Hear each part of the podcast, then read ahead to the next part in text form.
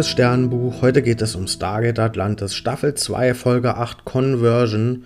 Und ja, Shepard wurde ja in der letzten Folge von Elia gebissen und diese Wunde ist wundersamerweise schon direkt wieder verheilt. Und ja, auch im Training mit Ronan und auch mit Taylor ist er jetzt plötzlich besser als die beiden. Und diese ja, körperliche Überlegenheit, die führt tatsächlich dann auch zu sexueller Übergriffigkeit gegenüber Taylor und ja, das stellt sich raus, dass er was von diesem Retrovirus abbekommen hat, als Elia ihn gebissen hat. Und mm, ja, bei Elia hat ja dieses Retrovirus eben dazu geführt, dass sie sich nicht in einen Menschen zurückverwandelt hat, sondern in dieses komische Insekt, mm, von dem die Rays ja irgendwie evolutionsmäßig irgendwie so ein bisschen mit verquickt sind und ja, bei Shepard führt es jetzt eben auch dazu, dass er sich in so ein Insektenmonster verwandelt, das so ein bisschen wie die Rays aussieht, aber auch ein bisschen anders. Und hm, ja, das führt auch dazu, dass er dann mit der Zeit immer aggressiver wird. Und zum Glück verheimlicht er hier diese Veränderung aber nicht, sondern geht direkt zur ja, ärztlichen Abteilung. Und ja, der Daedalus-Commander, der versucht jetzt in diese Lücke reinzuspringen. Also Shepard war ja hier der höchste militärische Posten auf Atlantis und das, diesen Posten will jetzt der Daedalus-Commander übernehmen.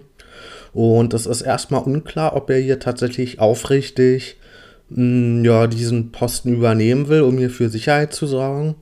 Oder ob er vielleicht auch eine Bedrohung gegenüber Dr. Weir sein will, um hier eben mit diesem neuen Posten vielleicht auch ja, an Macht zu gewinnen. Und es stellt sich raus, dass es tatsächlich letzteres der Fall ist. Er will hier Dr. Weas Stellung unterwandern und mit seiner neuen Position will er hier direkt so neue militärautoritäre Regeln aufstellen und ja generell seinen Einfluss erhöhen und eben den Einfluss von Via verringern.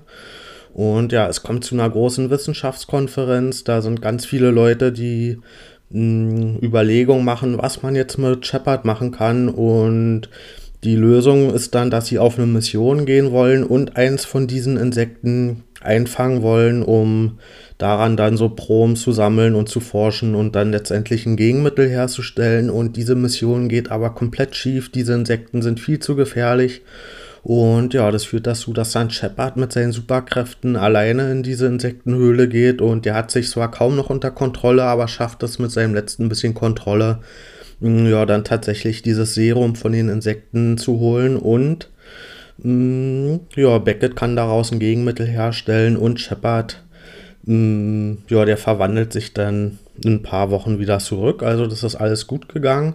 Und auch vom Zeitplan her sollte jetzt die Daedalus wieder zurück zur Erde geflogen sein. Und ja, man hat so ein bisschen das Gefühl, dass der Commander mit Absicht mit der Daedalus hier noch auf Atlantis geblieben ist aus ja, Karrieregründen und ja, dass der das auch so ein bisschen forciert hat und dass die Daedalus auch eigentlich schon hätte früher zurückfliegen können. Und ja, am Ende entschuldigt sich Shepard hier noch bei Taylor für sein Verhalten, als er mit diesem, ja, mit diesem Insektenzeug infiziert war. Ich gebe der Folge 8 von 10 Sternen. Ich fand, das war an sich eine gute Folge, die aber an den entscheidenden Punkten nicht konsequent genug war, um jetzt wirklich exzellent zu sein. Und ja, eigentlich mag ich so Transformationsgeschichten, aber leider ist es hier auch wieder eine negative Transformationsgeschichte. Das hatten wir ja schon in der letzten Folge mit Elia, was böse geendet ist. Und auch mit Lieutenant Ford. Das hat bisher noch kein gutes Ende gefunden. Und die einzige, bei der das so ein bisschen gut funktioniert hat, war Taylor, die jetzt hier durch ihre Race-Verbindungen ja eine zusätzliche Fähigkeit erlangt hat, dass sie so ein bisschen so telepathische Fähigkeiten hat. Und ja, aber ansonsten sind es hier immer negativ konnotierte Geschichten. Das finde ich ein bisschen schade. Und ja, ansonsten haben wir in der Folge dieses Thema drin mit dieser körperlichen Überlegenheit, was dann ja auch zu einer sexualisierten Bedrohung führt. Und ich fand es ein bisschen schade, dass es dann mit der Heilung wieder weg war, weil dafür ist es für mich ein zu alltägliches, reales Problem, hm, dass man das einfach so mit so einer Heilung ja beseitigen kann. Und da hätte ich mir gewünscht, dass sie das ein bisschen ja genereller und ja, mehr auf die Realität bezogen hier thematisieren.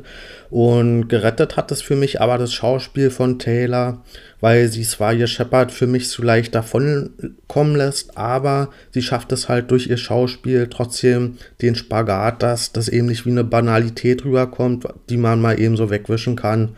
Also ja, ihr schafft es, sie schafft es hier tatsächlich diesem Thema die Ernsthaftigkeit zukommen zu lassen, wie es eben angemessen ist. Und ja, fand ich hier wirklich gut gespielt und einen guten Spagat geschafft und hat sie für mich hier noch gerettet. Und was mir an der Folge sehr gut gefallen hat, ist, dass man hier sieht, diese große Wissenschaftskonferenz, die gemeinsam nach einer Lösung für das Problem suchen. Und gerade im Vergleich zu Stargate sieht man hier jetzt echt diesen Unterschied, ne, wo ja meist Daniel oder Carter im Alleingang ja, diese wissenschaftlichen Lösungen finden und vielleicht kriegen sie noch mal ein bisschen Unterstützung, aber hier haben wir wirklich so eine riesengroße Konferenz mit ganz vielen Leuten aus den unterschiedlichsten Ländern und das zeigt eben auch diese Finanzierungsunterschiede, weil wir ja wissen, dass auf der, im Stargate Center auf der Erde, dass die immer weniger Finanzierungsmittel bekommen und hier sieht man jetzt echt den Unterschied, dass die auf Atlantis echt viele Mittel haben und das wirkt sich eben auch auf diese große Gruppe an WissenschaftlerInnen aus.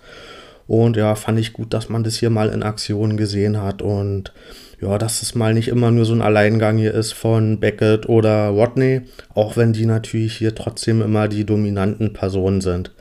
Also dann, bis bald.